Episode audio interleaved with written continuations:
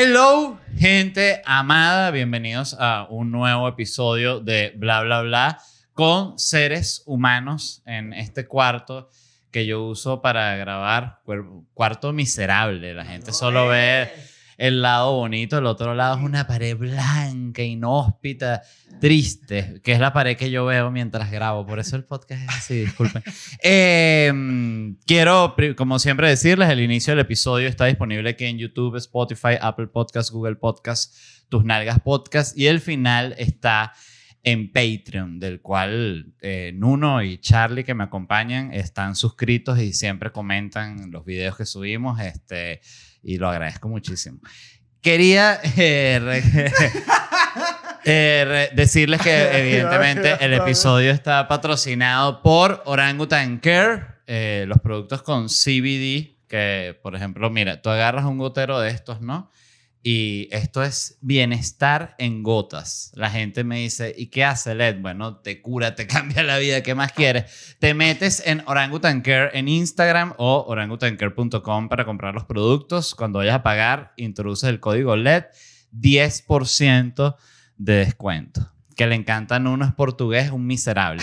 Lo mismo pasa con Orangutan Provoke, los juguetes sexuales de Orangutan. Abre este, por favor, Charlie, que hoy estoy con este micrófono en la mano, entonces... eh, Este es espectacular. Ok, este se llama el Bomb Vibes, ¿no? Que esto, esto te lo metes eh, en, el, en el ano. Es la forma... Fíjate que uno todavía como un niño, ¿no? En el ano. Y esto lo pones a vibrar con el control remoto, que, o sea, esto... Siempre lo digo, no va con un cable como los, los consoladores No, viejos que van. que sí. No, pero eso es No va con un... no, no, pero Ay, eso es para cargarlo. Es, Ah, eh, este, pero el, pero antes que era como el secador, eh, que era cable pelado, cable así y eso Bueno, sí. para adelante. Bueno, eh, ese no es el punto. Orangutan Provoke, los mejores juguetes sexuales, los buscan en Instagram, Orangutan Provoke y en su página web Orangutan Provoke. eh, Punto com. compran, punto com, los compran y con el código LED 10% de descuento. Ok, entonces ya eh, vamos a, a hablar y de- explicarles. Me acompaña Charlie Nelson a mi izquierda eh, y a mi derecha Nuno, este, Nuno Gómez. Estoy aquí midiendo el tiempo, disculpen porque esto se, sabes que esto se, esta cámara es muy moderna, entonces eh, ella para cada media hora a veces, soy demasiado moderna. Eh, y yo le digo, ah, de verdad. necesitas tu propio director, cámara director. Yo hago todo, fíjate. Y mientras estoy grabando el programa, pongo el cronómetro para saber cuándo tengo que cortar. No es una cosa impresionante. Ok. eh, Nuno y Charlie, los dos son directores. eh, además, son amigos míos. Y vamos a hablar un poquito entonces de la dirección. Eh, ustedes los dos son estudiados, ¿no? O sea, estudiaron su, su cuestión, pues. Su, Sí. Correcto. Tú Sí. estudiaste en Madrid. Yo, estudi- yo me- gradué en comunicación social en primer lugar y no, pues no me sirvió de demasiado. Como no le sirve a nadie, la verdad. Este. Entonces... Comuni- comunicación social, vamos a, vamos a empezar Ah, por ahí. empecemos por ahí, es una falacia. Este, y no, los comunicadores, lo peor es que ni se ofenden, son tan descarados que todo es No, verdad. hay gente lo no. personal. Claro, si tú eres un reportero de esos tipos, los del, los del el Boston Vaina, los que, que sí, que descubrieron la pedofilia, una vaina así, ¿sabes? Le- Claro. Coño, ya eso sí, yo entiendo que tú, tú te ofendas, pero si tú lo que eres un, uno de estos periodistas tuiteros, O sea, yo he tenido casos que gente de la Santa María se ofende demasiado cuando le dices eso. Yo soy periodista de la Santa María, fíjate. Ahí está, ahí está. ¡eh! No, no, no, y, y, y no regret, a mí, me, a mí me gustó mucho la experiencia, pero en cuanto a la especialización, creo que es ahí donde está el tema, como que yo, yo realmente no me especialicé como director por haber estudiado comunicación allí. Creo que, ¿sabes? Haces contactos, va- vas creciendo. pero tú entraste en gente- comunicación porque querías ser director. No, para nada.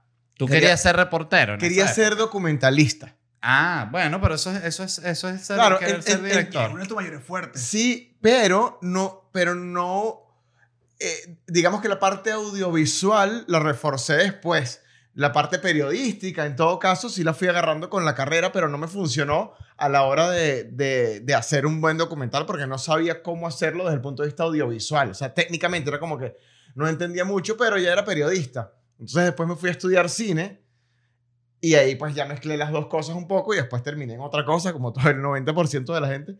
Pero fue así, o sea, primero fue comunicación, periodista, después estudié un poco de cine, documentalista y después ya me fui por otro lado. ¿Y tú estudiaste en esta academia también de cine? A mí me da vergüenza después de ir después de Charlie, que estudió que sí en Madrid Cine, y vengo yo y que bueno, estoy en Bellas Artes. Pero bueno, el hecho sí, yo inicié ingeniería informática, obviamente mis padres no querían apoyarme a hacer cine, pensaban que iba a vivir bajo un puente, esa es la historia de siempre, y, um, y les dije, por favor, denme un año, en ese año si yo logro demostrar que puedo de mi estudio, quizás generar un oficio en el cual yo pueda vivir de ello, este, me dejan a mí cursar completamente esa, ese, ese Ah. estudio académico, y fue cuando inicié eh, en, en la Escuela de Cine y Televisión de Caracas, en Bellas Artes, eh, donde ahí comencé al mismo tiempo, estudiaba lo que aprendí en la parte, de, eh, vamos a decir, académica. eh, Ya va, ingeniería informática. Sí. Espérate, un Ya, ya, qué buen un, un- un segundo. Este, ¿Cuánto tiempo estuviste ahí? Dos semestres. ¿Y cómo te Un fue? El primer semestre me fui muy rudo, pasé todo, inclusive cálculo 1, que, o sea, que eso para mí es el mayor logro en mi vida, y, el segundo tempo- y el segunda temporada, la segunda temporada. Acción. el segundo semestre, obviamente dije, esto no es lo mío, o sea, no me gusta nada de lo que está pasando y no me veo a mí haciendo esto en 10 años. Entonces fue cuando le dije, Deme, voy a congelar el cupo, permíteme a mí hacer lo que quiero hacer, que es director de cine, siempre lo quería desde que tengo 11 años de edad, Mm. y fue cuando perseguí la idea de hacer eh, dirección de cine y televisión en este instituto que era como comunicación social, pero sin prensa y radio, era directamente cine y televisión. ¿Sabes qué? Es Ah. muy loco. Eh, Ahorita que estoy escuchando lo que dicen uno, que de repente no, no te gustó la informática, pero tu visión de director va mucho más hacia el lado digital, computarizado. O sea, hay, hay mucho de eso en ti. Entonces, realmente funciona un montón. Como a mí, no, no me gustó el periodismo, pero de repente en mi trabajo se refleja un poco más realidad. Es como otro Sí. tipo de cosas menos. Y O como cool, yo ¿no? que inicié con la carpintería, por eso en el stand-up mi estilo más formal. Pero no, por eso está. Eh, claro. No, no inicié en la, en la carpintería, pero como me habría gustado. Siempre pienso que qué lamentable que ese tipo de oficios, tipo jardinero, siempre pienso que debe ser un trabajo tan bueno porque estás afuera, estás cuidando las plantas, las flores, la, tierra. Siento que es como un buen trabajo, digno, pero coño, es como... No sé si será mal pagado. Seguro está escuchando un jardinero molesto y que yo gano no sé cuánto al año como jardinero y bien que me lo que mi familia está no, no viajamos, no viajamos para Orlando, ¿sabes? No, señor, tranquilícese, pero que usted no gana como gana un tipo que es programador para no decir ni para Google, para cualquier aplicación mierdera. No sé si es coincidencia, Este- pero yo me quiero retirar siendo carpintero. No sé coincidencia no, no, no, no. carpintero es el oficio más divertido que puede existir jamás. Si, si lo piensas pragmáticamente, consíguete unas piecitas y arma vaina y juega toda la vida entendiendo Como el Lego para adultos, Es como un. Lego de adultos, weón. Eh, Siento que el tema con la carpintería es que uno se imagina como que, o sea, tú seguro, como yo me imaginé, Ajá. te imaginas como con tu, tu ropa y tu buen taller que te mandaste a hacer, tus buenas maderas, y como que sacas un mueble así, una vaina increíble, y cuando vas a ver tus primeros muebles, ahí es donde es igual que cualquier otro oficio, porque empiezas a decir, debo abandonar la carpintería. O sea, porque queda El armario que- una silla así, un armario medio chimbo, la familia como que no, vamos así, vamos a ver qué compramos, porque Vamos a Está- ratán, vamos a está bonito el tuyo, papá, pero coño, le cayó el perrito, le hizo daño, ¿sabes? Este, No, no, eh, ves una mesa y dices, pero, y le, esqui- le pulsas así en una esquina y que crack, crack. El vaso lo Está un lo- poquito descuadrado. Sí, no, obviamente tiene su. Yo no, no, a mí me gustaría cuando, cuando me retire poder tener una casa donde yo pueda estar eh, sin hacer nada, eh, de verdad, sin carpintería ni nada. Nada, Eh, ni un hobby. Tú que tienes varios hobbies interesantes. Coño, quizás hobby podría tener, me gustaría, a mí me llama la atención como más la agricultura, como meterme en un pedo así de tener una casa bien grande y ver si, si puedo cultivar unas lechugas, unos tomates, una, una vaina así. Sí, porque es una cuestión de temporada que a mí me, me ayuda a enfocarme, no es una cosa inmediata, sino que es, esto mira, son siete meses para que salga tal vaina y después dos meses, ah, a mí me gusta ese tipo de vaina así, ok, esto Y es después así. te puedes sentar y qué pasó organizado. Es invierno, ya está. ¿sabes? Eso. No, y también me gustaría de repente explorar más como o un bote, ¿sabes? Tener un bote Yo voy ahí. o tener un, una avioneta o hacer parapente, no sé, una vaina que sea outdoor, que es lo que llaman Yo una pensé que era que actividad escalar. Yo outdoor. te vi a ti viejito escalando. No, Ah, pero yo, tú, yo pero tú mis- escalas. Tú escalas. Sí. Yo sabía, eh, bueno, no sé, no escalaba, eso suena, imagínate, de nuevo, un escalador. Yo escalo que ganó, no fuimos para Orlando con lo que ganó la escalada. Bueno, señores, otra vez. Este, No, pero en México recuerdo que fuimos como un par de veces No, a, a mí nunca a- se me va a olvidar una vez que yo perdí el, el- totalmente el rastro de LED y de repente que, ¿qué están haciendo mi amigo LED? Y me pongo en Insta, LED papiado, flaco, divino, Leto, una vaina así. Sí, no. Y yo dije, wow. Yo estaba desempleado, yo hablo de esto en mi stand-up. eh, yo estaba desempleado en México y me metí en escaladas y, y como no hacía más nada, eh, bueno, me enfoqué, hasta me conseguí un profesor. Había un, un chamo ahí como de 21 años que se llamaba como Felipe, algo así. Y un mexicano así, sí, está, sí, está bien chido, güey. Vamos a darle". Saludos, Felipe. Este, no se llamaba Felipe, ahorita no me acuerdo bien su nombre, pero bueno, igualito él no ve nada de esta vaina. Él era de esa gente que le sabía a mierda genuinamente. Eh, él y que, como que, ¿y a qué te dedicas tú? Y yo, bueno, soy comediante. Eh, ah, sí, está bien chido, güey. Bueno, date ahí el. 3. Este, me sabe a culo. Entonces, yo, bueno, perfecto. Y este tipo yo lo contraté para que fuese mi profesor como por dos meses, tres veces a la semana. Me daba una clase como de dos horas y media así, súper personalizada, de verdad. O sea, porque además estaba yo y otro amigo que se había inscrito y después este amigo se salió de la clase y me quedé solo yo. Entonces era como que ya era como maestro pupilo directamente, claro, claro, siendo claro. yo mayor, mayor que él, ¿no? Que también era como que el tipo de repente como unos peos con la novia y así, como una novia jovencita y yo que... Este, pero me lo gocé ahí, que recuerdo que ahí, por cierto, hacían unas fiestas también y que más tarde vamos a hacer una fiesta aquí, si se quieren venir, este, en el lugar donde. en el gimnasio de la escalada. sí, Oh, entonces qué y loco, que... Que rumbeando aquí, perreando en la pared. Yo me acuerdo, yo, me- yo me acuerdo de eso. Yo, yo, Y- yo me, yo me acuerdo de ese pe- Y nosotros como venezolanos que somos, nos fuimos y que, ah, bueno, nos fuimos y tal, nos pusimos como una, una camisa, vaina, ¿sabes? Y llegamos y estaban todos los bichos igual vestidos, igual No, hacia la escalada así, con las manos todas así mismo, ¿sabes? Descalzo y, ah, bueno, así mismo así, y, y así bailamos merengue.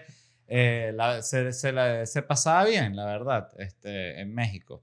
Pero, ajá, volviendo al tema de la dirección, para Sí. una persona que eh, lo veo así, como un muchacho, una muchacha que quiere dirigir, eh, y por eso les preguntaba que ustedes que son estudiados, ¿qué les parece más importante a ustedes que son directores, eh, si tuviesen que dar un consejo? Mira, intenta estudiar, métete en una academia o llégate para una productora, para un set y búscate un trabajo, lo que sea, y empieza a aprender ahí. Arranca usted primero, señor. M- Mira, ninguna de las dos. Y sí. O sea, sí hay que estudiar, sí hay que buscar la manera de instruirse y codearse con gente que, que quiere hacer lo mismo que quieres hacer tú y que lo está haciendo eh, probablemente a un nivel al que tú no lo estás haciendo, independientemente de que sea mucho más alto o mediano o lo que sea. Pero la verdad es que todas las cosas que tú ves en el cine, que tienes en Netflix, en Amazon, en cualquier cantidad de... O sea, el cine per se es una escuela prácticamente gratuita que si tú la miras con cierta sensibilidad y vas entendiendo el porqué de las cosas, ya es una gran escuela, porque te están dando el trabajo. Entonces yo siento que sí tienes que como que intentar instruirte un montón, pero verlo como con otro ojo, entender cómo hicieron esto y por qué lo hicieron y averiguar. Eso, eh, eso forma parte de estudiar, pero no necesariamente tiene que ser una academia, pero, pero es que está ahí todo. Y yo, yo he aprendido de cine viendo cine. Está bueno la base que te dan en la escuela, está bueno. Lo bueno de la escuela para mí es la base, es conocer gente que tiene tu mismo interés, que es lo máximo, y un, po- un poco de cositas técnicas, pero, pero cuando analizas el cine, cuando, lo, cuando ves el trabajo de los demás, cuando quieres incluso emularlo desde tu perspectiva artística, ganas el triple, porque es que tú nunca vas a copiar algo realmente a menos que te dediques a copiarlo. Si tú usas, o sea, es simplemente experimentar y encontrar tu camino, que suena bien místico, pero, pero de eso se trata. O sea, es como tú lo vas encontrando sin querer. Yo hice mi primer video, era una cosa así como toda experimental. Mi segundo video fue como más indie. Mi tercer video fue como una cosa así toda súper comercial. Te, vas viendo con qué te quedas, vas haciendo un mix y por ahí el décimo quinto video, por poner un ejemplo en el caso nuestro de videoclips, entiendes que tienes un- una identidad. Pero nadie va a lograr una identidad a la primera. Entonces, como poco a poco te vas, ¿sabes? Es, es progresivo, es poquito a poco.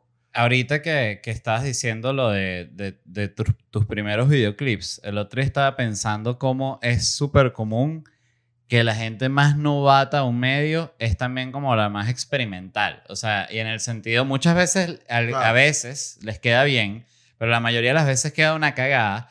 Porque lo que hay es, estaba pensando en esto, que lo que hay es como esta actitud de respuesta así rebelde de, ah, yo no soy igual que los comediantes anteriores, yo no soy igual que los directores anteriores, yo no soy igual que los rockeros anteriores, qué sé yo, cualquiera que sea tu pedo, yo no soy igual que los chefs Es anteriores. un poco su- subestimar la experiencia de los demás. subestimar Sí, la experiencia y subestimar la importancia del el conocimiento básico del oficio, que es como el que siento que nadie piensa en eso cuando piensa como eh, en esta primera idealización del oficio, ¿sabes? Como que el ser comediante, en mi caso, el, el, el clímax es estar en la tarima haciendo el stand-up Claro. con una audiencia.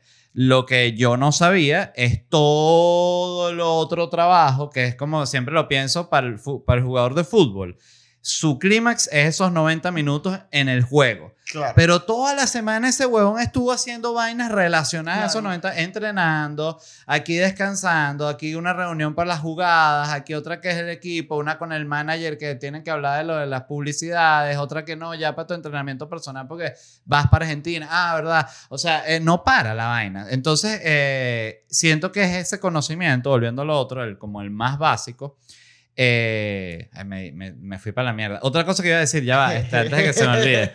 Yo no Eh, eso, pero sí, sí, sí. que cuando dijiste lo de que tú ves, ves las cosas con cierta sensibilidad y captas información distinta, algo que me llama la atención es como la gente que sabe de moda, cuando ve un lugar donde están caminando personas con ropas caras, Ujú. eh, tipo cualquier eh, calle fashion de cualquier ciudad grande o cualquier mall de estos de, de, eh, tiendas carísimas y, y ven lo que para mí es una cartera X más, es y que esa cartera cuesta 9.800 dólares. Y tú dices, ¿cuál? Ujú. Esa mierda. Y tu mierda, ok.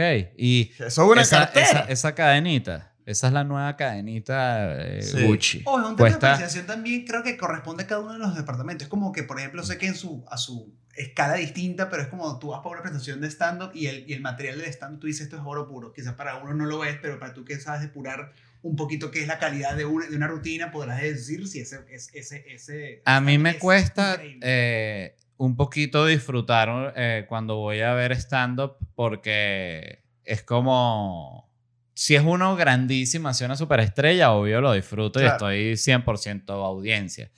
Eh, pero si es, vamos a decir, un colega mío, eh, me cuesta más porque Es que estoy es- más como que, ah, mira, aquí esto aquí, este, o, o a veces siento que ya sepa dónde se lo va a llevar, ¿sabes? Este, digo, ah, bueno, este, uno de los Le, caminos le- por le- aquí le es adivinas este. la curva, digamos. Ajá, este, y, y, y, eso, y, y le captas huevonada, ¿sabes? Que de repente siento que el público así general no se las puede captar, pero, ajá, pero ahora, tu punto. A ver, eh, sé que es irresponsable de mi parte decir si es mejor estudiar o no, porque no quiero que se tome mi palabra en texto de que Nuno Gómez dijo de que no debes estudiar para ser buen director, pero siento que en mi caso, en mi caso personal, y lo hablo solamente de mi punto de vista, eh, yo aprendí mucho más en la calle que, que directamente en un- en un lugar académico. Por eso es que viene obviamente mi, mi programa ese Instagram de Universidad de la Calle, porque realmente aprendí todo de la Universidad de la Calle. Fue de ahí me dio todo. Yo me empecé a trabajar de muy temprana edad con los mejores en su momento determinado para aprender en primera fila y de primera fuente todo lo que esa, esa gente me enseñó a mí, cómo dirigir actores, cómo poner la cámara, este, cómo se llaman las cosas, los elementos, los props, este, cómo referirte a los departamentos, cómo cada uno y cada uno de ellos puede eh, ofrecer algo distinto a tu trabajo y cómo tú al mismo tiempo de poder experimentar cada uno de los departamentos tengas argumentos para poder exigir a cada uno de esos, de esos jefes de departamento qué necesitas en tu pieza para que quede exactamente como tienes tú en tu mente. A mí me funcionó de esa manera. No obstante, yo, igual lo digo, yo eh, leí mucho, estudié mucho, lo que no aprendía en esta, en esta eh, academia automáticamente lo buscaba por mi lado, eh, por otra fuente, lo preguntaba directamente en, en, el oficio, trabajé por cada uno de los departamentos, hice o sea, asistencia de producción, fui, fui pasante, fui asistente de producción, este, fui director de arte, fui, eh, hice maquillaje, hice vestuario, hice dirección, ¿Cuál, director de ¿Cuál fue tu primer trabajo? Cuéntalo, por Mi favor, por trabajo, favor, ese, ese, ese. Mi primer trabajo fue, es cómico porque yo, sabes que yo, yo ama- amaba mucho el cine italiano, debo confesarlo. Y mi papá siempre me decía como que, que grandes los directores italianos siempre iban en flu. Y a mí se me quedó en mi cabeza. Entonces, cuando yo me invitan a un primer set para ayudar, me fui en flu. Entonces llego al set con flu. Entonces me siento, me llego así todo así rimbombante, ¿no? Y todo el mundo me mira y dice, este chamo, quizá que es el talento del comercial, ¿sabes? Y yo caminando así, veo todo como que viene y veo la cámara en el dolly y me acerco y todo así como que me la estoy comiendo y pongo el ojo en el, eh, ¿sabes? Como que involtea el del cámara, que el cámara está casi montando el lente y que así, no puedes ver nada, se estoy montando la lente en la cámara, ¿sabes? Y yo que así, muy bien.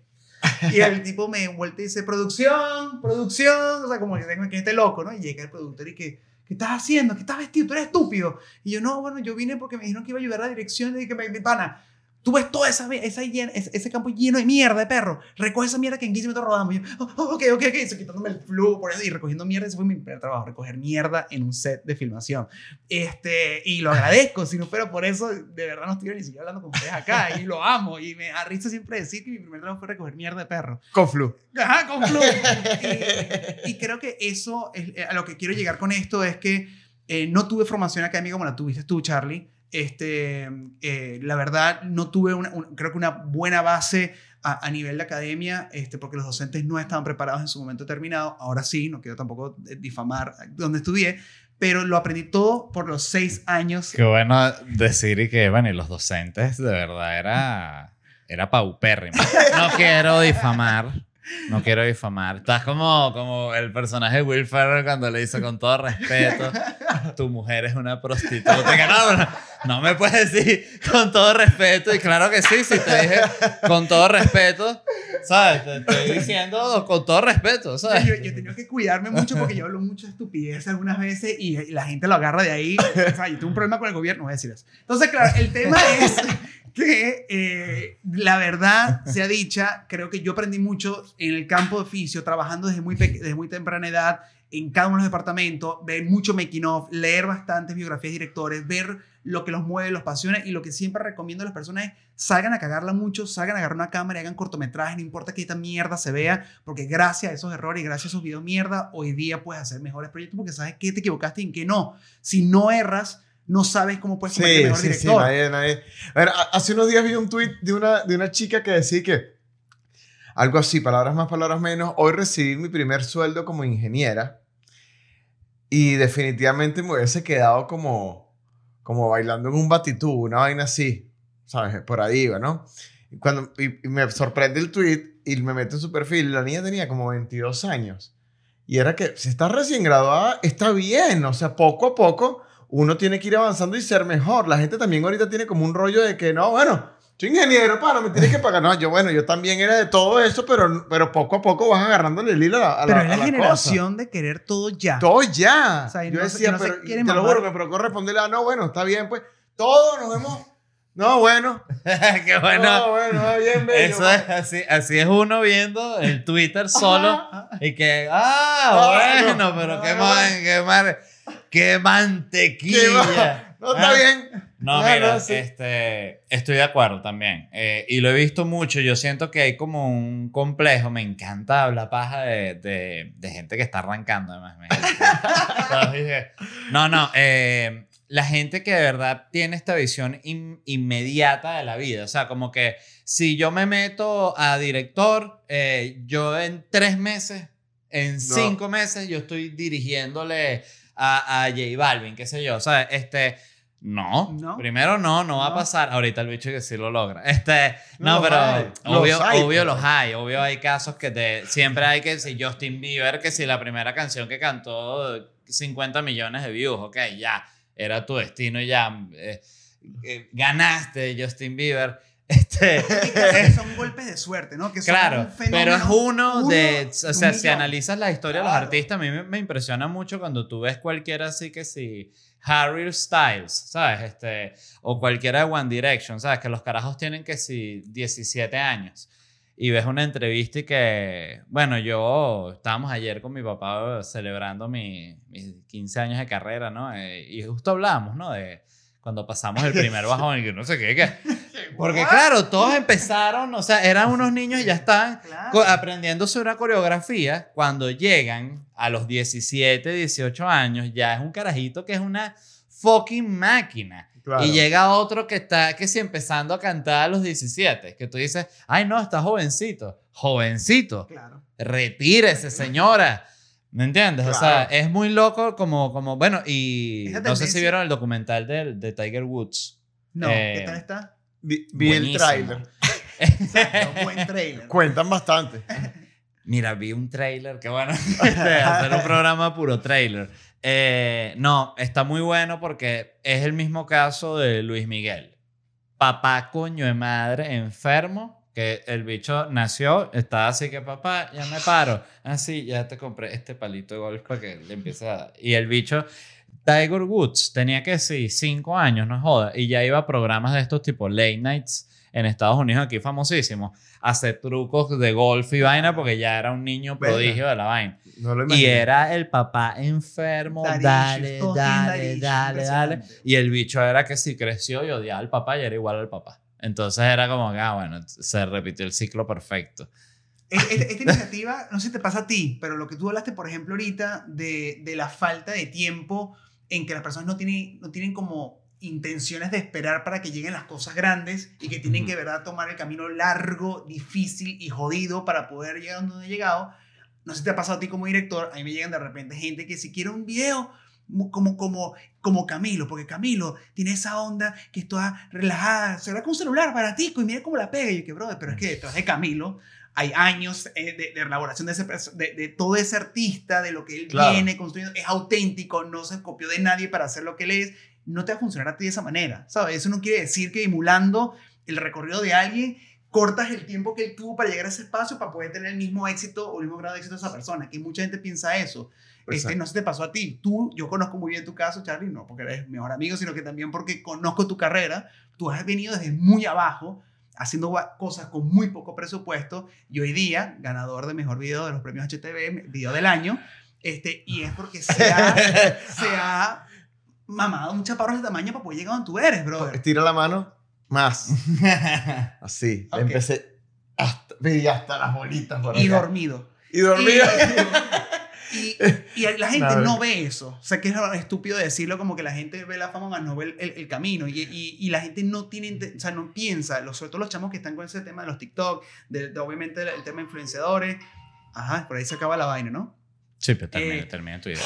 Justamente eh, no, no entienden que la vida no les va a dar bandeja de plata todos los logros y hasta te exigen que la vida tiene que ser mucho más rápida en ellos en términos de ritmo de, de fama y no entienden de que no tenemos que compararnos con ninguno para poder tener la fama que uno tiene, porque no es, no es fama, el éxito que uno tiene, que es también medible, este, pero al fin y al cabo, es lo que quería, porque tengo miedo de que te, te alargue esta vaina, este, yo considero que, que todos tenemos que, a juro, tener el recorrido necesario para llegar al punto que uno tiene que llegar a nivel profesional y sin eso, aunque tú llegues más rápido, no garantiza la, la- la longevidad de tu carrera. Porque al fin y al cabo esto no es la carrera de los 100 metros planos, es un maratón. Es quien aguanta más hasta llegar donde tienes que llegar. Sí, y la gente no logra maratón. entender eso. Sí, es sub- es maratón. Ya sé que está- estamos a punto de, cor- de Ya, cortar. ya, ya, ya. Ajá. em, tú con lo del tiempo. ¿Cómo terminaste el essay? Tenemos que hacer como récord. Quédense No, con el no, lado no. para que nos Yo editen. dije lo de Tiger Woods y tú entraste con lo de la gente que quiere todo inmediato. Correcto, correcto. Básicamente para irme al, al punto, eh, mucha gente algunas veces no tiene idea lo que uno ha pasado y lo que uno tiene que hacer para llegar donde no ha llegado. Entonces uno algunas veces, a mí no sé si te pasa a ti, me llega en Instagram a cada rato un mensaje que sí, dame trabajo. Ni siquiera, hola, Nuno, ¿cómo está? Me- Ah, Esa pana, no. dame trabajo. Eh, papana, soy director, eh, dame chamba. Y que, yo no inicié así. O sea, yo, fui a un camión a cargar equipo, a, des- a descargar equipo, sudando, cargando hielo, limpiando mierda, este, siendo maquillador que no quería ser maquillador. Fui a hacer vestuario, fui a ser utilero, fui a ser director de arte, fui a ser guionista, fui a ser editor.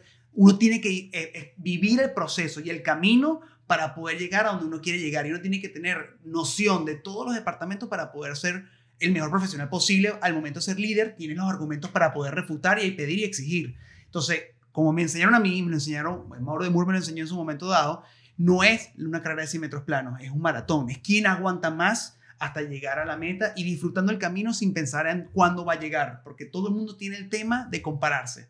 Yo tuve ese problema y gracias a Dios con mucha terapia lo solucioné.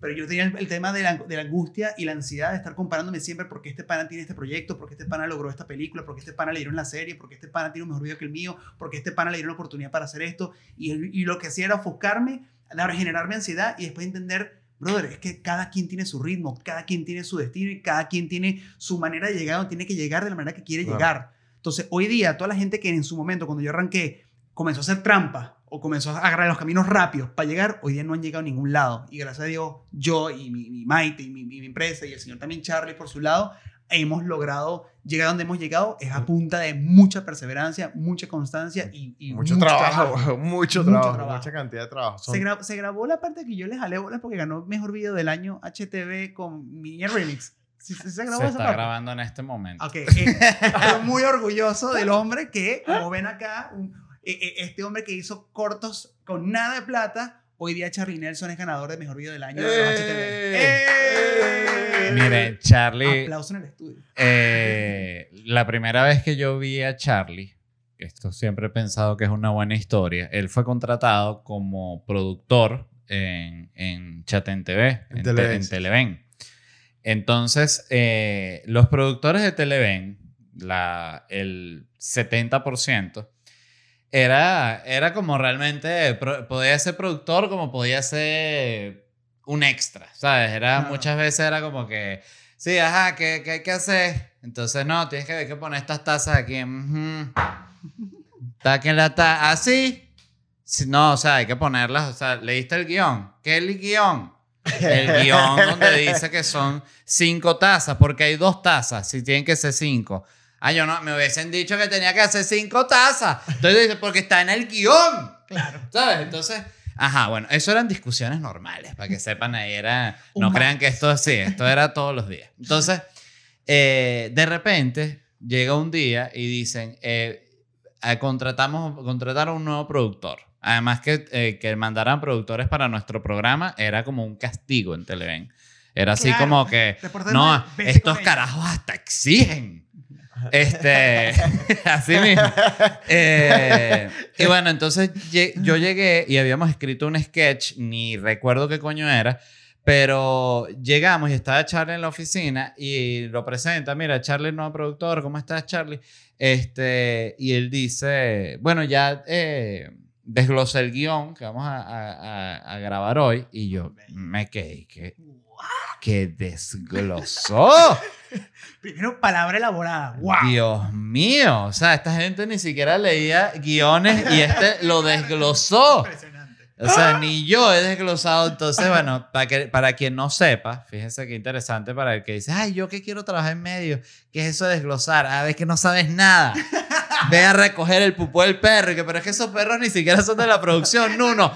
Aquí se recoge pupú de perro. Bueno, eh, desglosar un guion es cuando se agarra un guion y se lee y se ve todos los aspectos que hay ahí, o sea, qué locaciones hay ahí, cómo están vestidos los personajes, qué acciones ocurren que van a tipo, la mujer está armando un batido, entonces tiene que haber una licuadora y con eso se hace una lista con las cosas que tienen que haber para el sketch. Cuando el productor, si usted es productor y está escuchando esto y usted no lee el guion, el coño es su madre. Muchas gracias a todos los que escucharon. Recuerden que el episodio completo está disponible en patreon.com slash bla bla bla podcast y si quieren conseguir entradas para mis shows en vivo pueden visitar ledvarela.com.